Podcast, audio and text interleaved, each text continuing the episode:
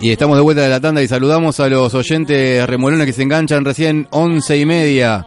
Eh, hay que decirle que, bueno, mañana repetimos el programa 20 horas por las pantallas de Canal 12 Treleu TV.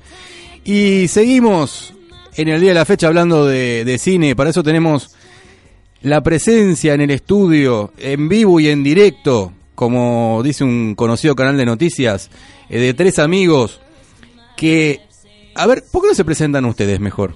Porque, Sí, ¿por qué así, no? así ampliamos la, la comunicación y, y ¿Qué tal? nos hacemos eh? amigos. ¿Quieren un mate? Sí. Dale, sí, por favor, de una. Por favor, sí. ¿Todos Bien. son de mate o más de café? Sí, No, mate, está bien. mate, mate. Ma- Mate, está, mate está bien. Sí, el clásico argentino. Porque acá, acá Pablo Warrell es de, es de café. Ah, es de café y té. Sí, Ah, tal bueno. cual. Sí, sí. ¿Tú toma mate? ¿Cómo es, Pablo? ¿Un- ¿Una vez sola tomás al día?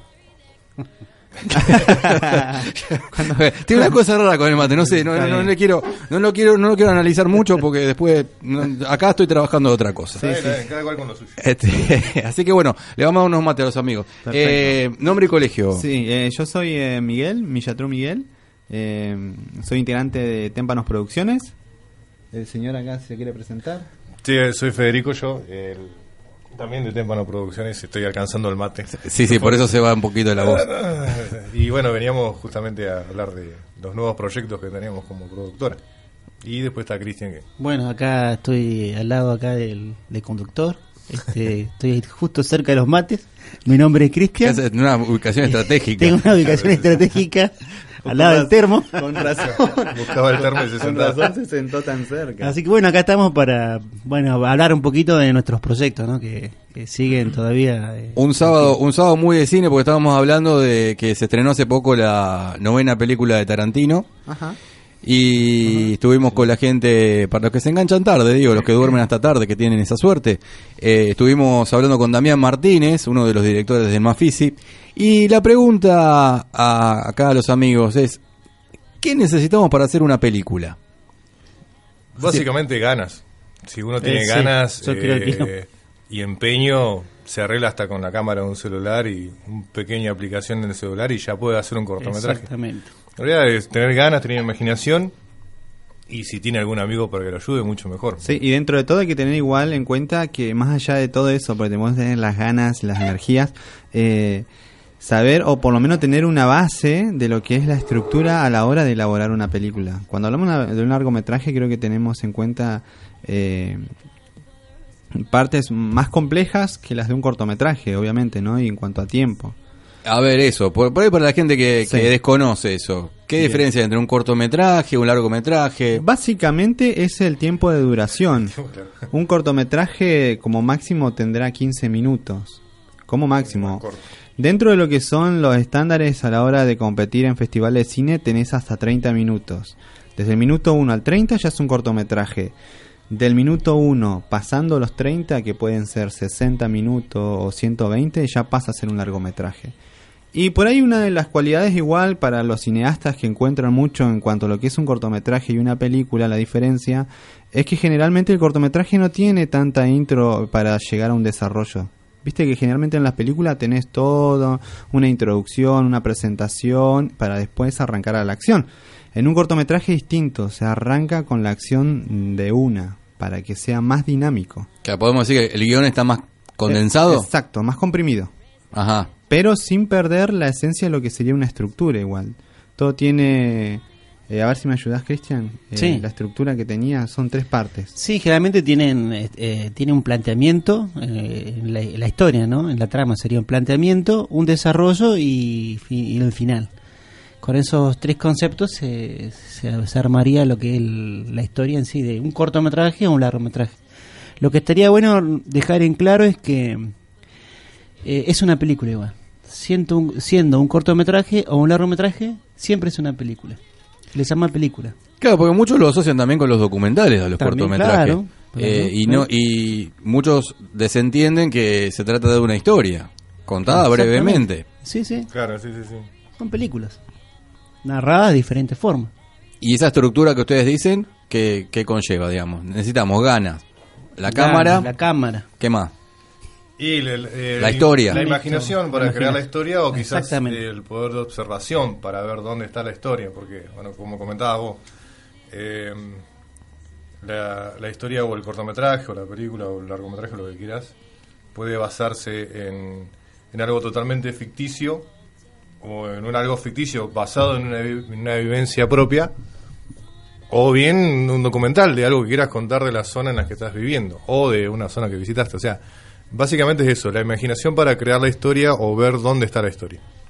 Bien, y ustedes como productora, ¿qué, qué recorrido tienen en esto de, de películas? Nosotros que eh, fue el desafío más grande que hicimos en el año, el estreno de una película, que fueron dos años de filmación, que fue el año, el estreno de 2015, se realizó esa película en, en Cultura, en el Centro Cultural, hicimos tres funciones en ese momento y tuvimos muy buena aceptación por, por el público en general, o sea, participantes de Traleo.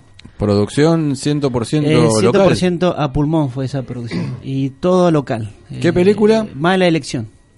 Eh, está en las redes sociales. Lo que sí, bueno, ahí está la página de Facebook de ese, de ese entonces. Eh, hubieron también reportajes en todos los medios locales. Mala elección. Eh, mala elección. ¿Año? sí. Año 2015 fue el estreno. 2015. Sí, sí, sí. Película de acción. En esa época, bueno, participaron, este, eh, la mayoría fueron eh, profesores, preceptores, eh, en el- que eran de- del ámbito, ¿no? De, de la ciudad de Trelew. Y Sí, pero básicamente, como decía Federico, hacen falta ganas. Tampoco. Ganas, uno sí, uno sí, en el sí. imaginativo popular piensa que tenés que ser actor, que sí sería lo, lo- lo ideal, ¿no? Lo que, ideal, que estudies. Pero, Exactamente, sí, sí, sí. pero también cualquiera que le pueda poner un poco de onda y ganas. sí, sí. Hubieron eh, gente de gente común, o sea, como nosotros, sea, gente que, que, que comerciantes participaron, eh, empleados de, de otras administraciones, o sea, gente que tenía ganas. Eh, No, no sé si llamarlo vocación, porque no viven de, del- de actuar, pero sí tenían las ganas para, para hacerlo y lo hicieron muy bien. Para hacer No. algo nuevo, sí, porque ve que, o sea, acá en mucho, mucha, hay mucha producción, ¿viste? Pero no se ve mucho en, en lo popular de la gente. De decir de repente, bueno, voy a actuar en, un, en una película. Es como, llama la atención, digamos, poder hacer algo así. Sí, o muchos también no, mencionar esto como para que la gente pierda la, la inhibición y se anime más. Lo mismo con el teatro o con, Sí. o con, otros, con otras cuestiones más cual. culturales, que se piensan que son una especie de gueto o de núcleo cerrado y que, que no está abierto a, a- a todos, a la Claro. comunidad. Claro, O que es inalcanzable, quizás. Sí. Claro. Y justamente con eso que vos estás haciendo hincapié en ese tema es donde nosotros entramos en juego con este certamen de cortometrajes que estamos eh, generando ahora de- para el 15 de septiembre, que es 15 de Insomnia. septiembre en Cultura. lo que buscamos nosotros, hace poco igual, inclusive terminamos de filmar un cortometraje de terror, y lo que buscamos es eso, es incentivar a los chicos, ¿no? Eh, aquellos que estudian teatro, que son aficionados al cine, eh, que les guste actuar por simple gusto, a que puedan eh, ser partícipe de lo que es la elaboración de un cortometraje y el trabajo con una productora. Eh, profesional, obviamente, ¿no? Entonces, Ah, ¿Cómo es eso del, del certamen de cortometrajes de terror? sí, el, el, el certamen esto, bueno, básicamente comenzó por una idea de Fede, Sí, no, de Cristian. de. Cristian, bueno, de No, Cristian. Cristian es el que aporta ideas. Sí, el, y- proyec- el proyeccionista de ideas. Bueno, digamos todos, no, no. Sí, bueno, es- Sí, bueno, pero él, No se él- tiren flores, Él muchachos. comúnmente es el que- Y bueno, el tema es que se, nos, se le ocurrió a él, fuimos desarrollando entre todos la idea de- Exactamente, todos de, participan. una, de un mini festival de, de cortometraje de terror, básicamente. Que es eh, justamente para solo participativo, para que la gente, las productoras nos juntemos, que hay muchas acá, hay varias, eh, nos juntemos, nos conozcamos entre nosotros, ¿viste? sepamos bien quiénes, quiénes son, cómo se trabaja, qué hace cada cual, poder interactuar entre nosotros en un futuro y después, bueno, que la gente también eh, sepa que hay gente trabajando en estas cosas acá. Que hay gente que hace películas, que hay gente que hace cortometrajes y edición de videos que, que ni se imaginan la calidad que tienen eh, las cosas que se hacen. Y bueno, eso, eso llamar la atención también al público en general para que venga, vea y, y sepa lo que se hace en la zona. Y por algo en particular, un certamen de cortometrajes de terror. Y en realidad el género de terror lo elegimos por una cuestión de gusto, más que nada, porque eh, estábamos justo haciendo el corto este de terror, estábamos filmando un corto de, de terror y se nos ocurrió hacerlo juntar varios y, y verlos todos juntos, los cortos de terror de, de- de varios participantes. bueno. Sí, además como se lanzó la convocatoria, tuvo repercusión. Eh, tuvimos, tenemos gente de Bolsón que envió su cortometraje, gente acá de, de la ciudad, de, de Madrid O inclusive. sea, primero lanzaron una convocatoria eh, como un- con un tema general o con, No, no, con el tópico de con terror. el tópico de terror. Y, Sí, sí. y yo creo que es uno de los géneros que, que, que- que más, más gusta, ¿no? Más- sin dejar de lado los demás. Pero es como un género que, que genera más atención. Y la verdad que sí, que se lanzó así como una idea de dejar eso de terror y la gente respondió y la verdad que bueno, eh, se decidió dejar. Sí, es interesante resaltar esto de, del certamen del, del 15 de septiembre como para ver justamente óperas prima o no, pero digamos eh, producciones de gente eh, que no es, que no están en, en el circu- en el gran circuito. Claro, Iba a decir circuito comercial, no sé si está bien dicho, pero Mm, sí. es el circuito Sí. grande, Sí, digamos. básicamente. Ah, sí. Eh, y quizás también se, sea bueno para poder ver ideas, porque hay mucha película de terror que fotocopia Claro. Y que ya no asusta a nadie. Claro. Y- Sí, sí, sí, sí.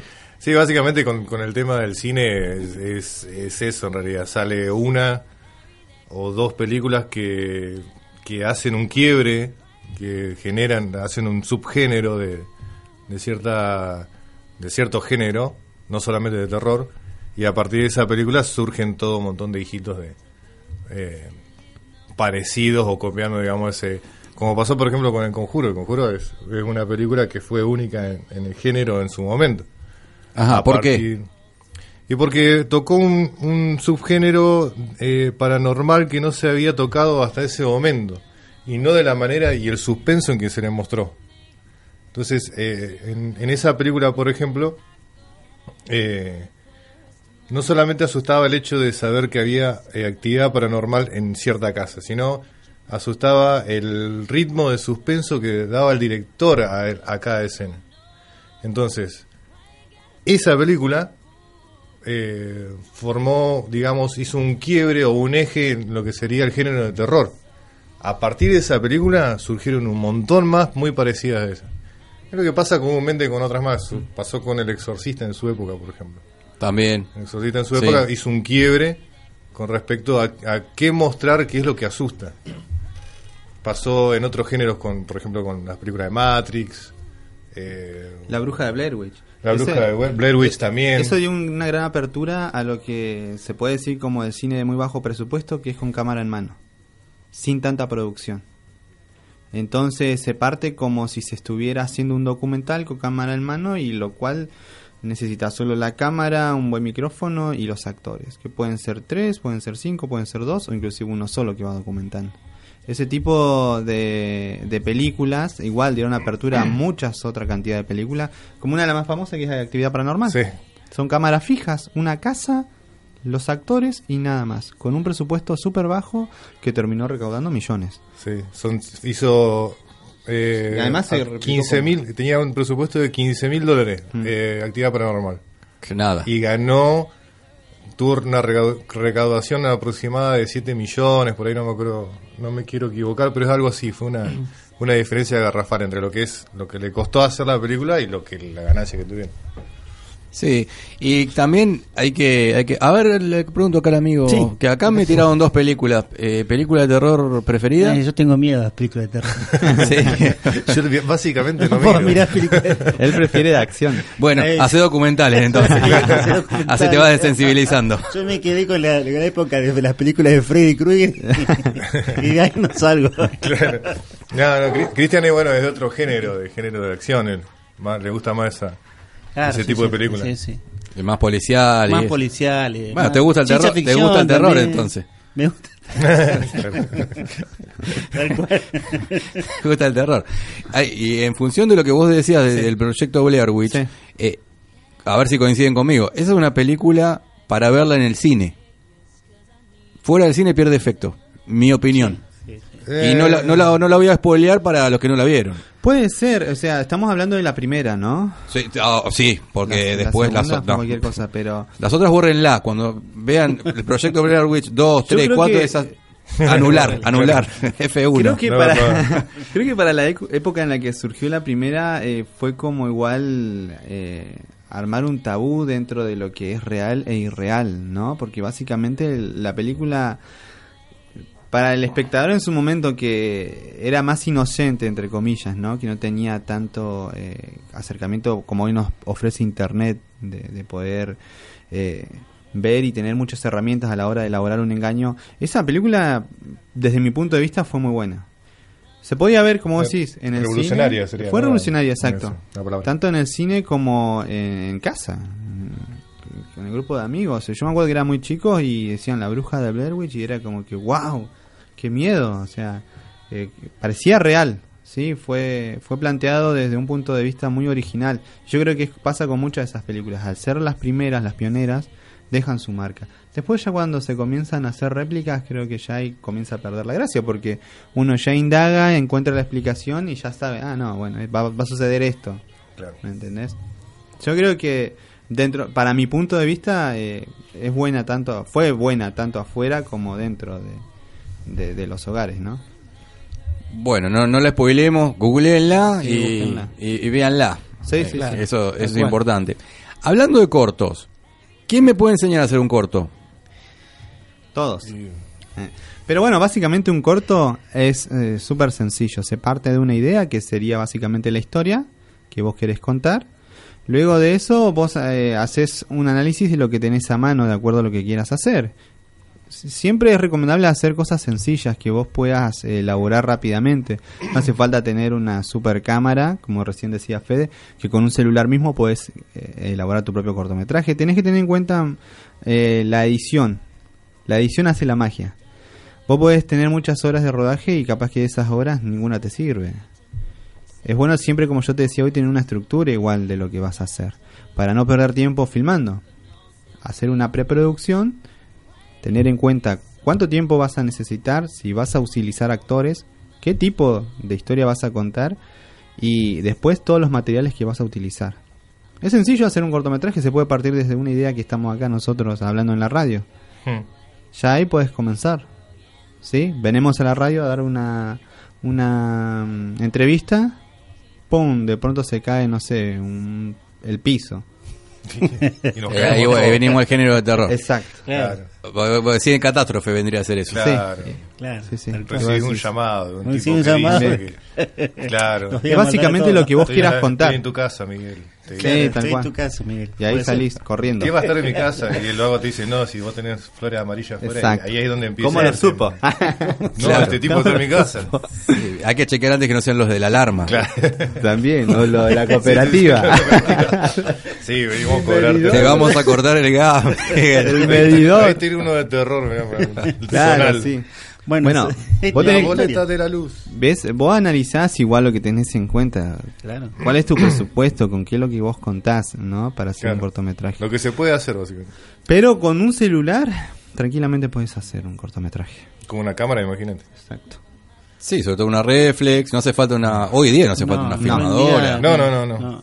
No, aparte de la Eh, filmadora Es más, sale- hablábamos con Miguel el otro día que hay casos de películas que se están haciendo con smartphone. O sea, Exacto. es increíble. Ya hay Eh, festivales de cine. O sea, cualquiera lo realmente Sí. tiene el alcance a, a realizar un- una película. ¿Mm? Sí, de hecho ya hay un... No recuerdo, no me, no me pidan que memorice porque eh, mi, Alzheimer es bastante avanzado. Pero sé que hicieron una con un iPhone en 4K. Sí. ¿Sí? Sí. ¿Sí? Sí, Tal sí. cual. Hay dos películas ya hechas eh, con, con smartphone. ¿Eh? Justamente con el iPhone. Y ayer justamente estamos practicando con él con, con el equipamiento que tenemos, eh, el Steadicam, que es un estabilizador de cámara, ¿viste? Para la imagen. Eh, bueno, y yo le comentaba eso justamente, que como hay festivales ahora nuevos, que son dos festivales que hay, que es uno de lo que es todo largometraje y otros cortometrajes con smartphone, eh, cómo se ha comenzado a volcar la, la parte de lo que sería el equipamiento para celulares, eh, desde eh, los micrófonos hasta la fabricación de, de Steadicam, ¿sí? para tener una imagen fluida para el celular. Ah, hay festivales de películas hay hechas dos con festivales, celulares. sí. Celular. sí. Ah, ¿eso? ¿Dónde es? Eso creo que está en Europa. No me acuerdo muy bien los países porque el otro día estuve eh, metido ahí un poquito en YouTube buscando un poco de información y encontré que ya de hecho hay dos, dos festivales. Que es prácticamente todo con smartphone.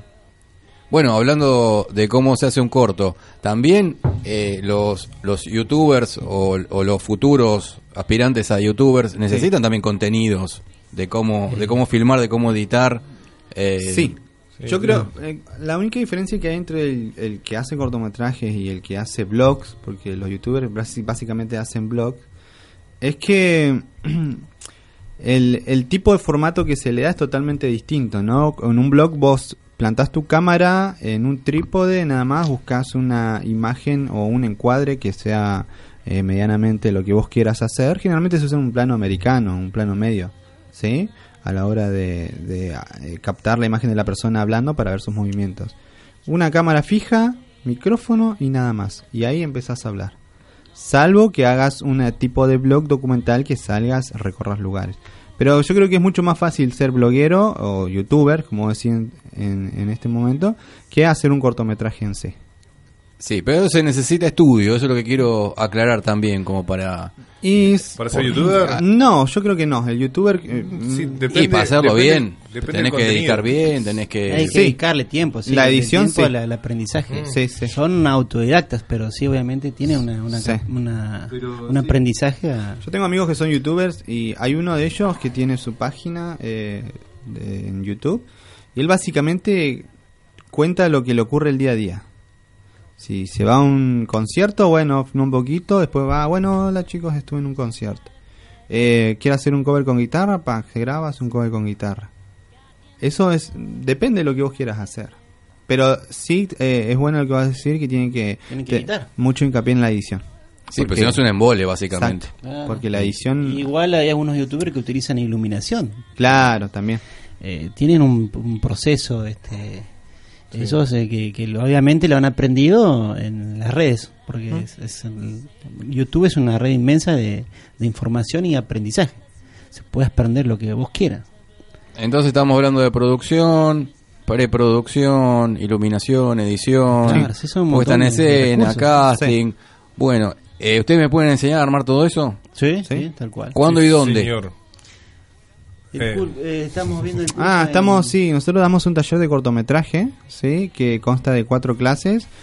La duración generalmente la hacemos una clase por semana y dura un mes. Eh, en ese taller le enseñamos, eh, bueno, básicamente lo que estuvimos charlando, cómo hacer su cortometraje, lo que es montaje cinematográfico, después eh, lo que es eh, tipo de planos, es iluminación, sonido, escritura eh, de guiones, todo lo que se escribe sí. un guion, de dónde Exacto. sale la idea, eh, después del principio hasta el final sería. Todo eso en el taller claro. de cortometraje. Exacto, Todo. todo, eso. Lo, lo que hay que destacar del taller es que, bueno, la, lo, la fase de producción son tres, que es la preproducción, la producción y la postproducción, que es cuando se edita y demás. Y eh, lo que es que hay que destacar es que justamente en el taller, eh, más que nada hacemos cosas prácticas, ¿no? Eh, se enseña la teoría y enseguida practicamos cómo se hace. La, en la preproducción, por ejemplo, se tiene que escribir un guion, eh, literario, un, un guion técnico y demás, se explica básicamente lo que es la teoría e inmediatamente empezamos a escribir la historia. Y, o sea, con el alumno. Entonces el alumno va escribiendo y va eh, corrigiendo, poniendo en práctica. poniendo en práctica lo que aprende, corrigiendo ciertos errores, sumando cosas, restando otras. Eh, básicamente eso. O sea, Eh, eh, ponemos hincapié en la práctica, en que ellos, en que el, el alumno experimente lo que es filmar un cortometraje. Al Claro, final para que- del curso tiene que tener un cor- cortometraje hecho. O sea que se va con todas las herramientas necesarias en la mano, bien práctico. Eh, claro. ¿Cómo se pueden contactar con ustedes para los que estén interesados? A través de la, de la web, de la página web, eh, lo pueden googlear, Témpano Producciones, y van a encontrar la página web. Y están todos los contactos telefónicos, eh, Sí. email, también por Facebook. Facebook, eso, Facebook, Instagram también. es Témpano Producciones. El, el de Facebook y el de Instagram también. También. Témpano Producciones Traleu. Sí. Es algo así. sí. Bien. Ahí están la- todos los contactos. Entonces, tenemos encuentra fácil. 15 de septiembre el Festival de Cortos, que tienen alguna locación, ¿a dónde va a ser? En el Centro Cultural ¿El va a Centro el Cultural? 9 de julio. Bien, bien, 15 de septiembre. ¿Y hay fecha para el, para el taller de cortometraje? Taller No, todavía no, tenemos Todavía no. Taller no, Eso estamos en, en plena gestación porque tenemos que adecuarnos a los horarios que nos habilita Dirección de Juventud. Así que seguramente que ni bien ya tengamos los horarios, porque hay varios interesados que se han puesto en contacto con nosotros, vamos a estar avisándoles a través de justamente la página de Facebook de Tempanos Producciones y la página web que tenemos que es www.tempanosproducciones.com. Bueno, a seguir la página entonces. Sí, ahí volcamos toda la información. Inclusive para los que quieran con- ponerse en contacto pueden escribirnos por la página de Facebook que siempre estamos revisando y generalmente siempre es la que está más predispuesta. Perfecto. Bueno, nos terminamos el termo y nos vamos al cine, si les parece. Bueno, Sí, vamos, sí. vamos. ¿Qué vamos a ver? Eh, no Una- sé, alguna película de terror que te Una-. Una de terror, así lo desensibilizamos acá al amigo. Claro, una animada, decía yo, pero bueno. No, no una de terror, sino las que le gustan a él, que también son de terror. Claro, sí, sí, sí. Así que, bueno chicos, muchas gracias por compartir gracias la mañana de hoy. Muchas y gracias por bueno, quedamos, quedamos en contacto Muchísimas y gracias. gracias, gracias por todo, nos estamos viendo. Buenísimo. Vale, gracias. Listo, chao.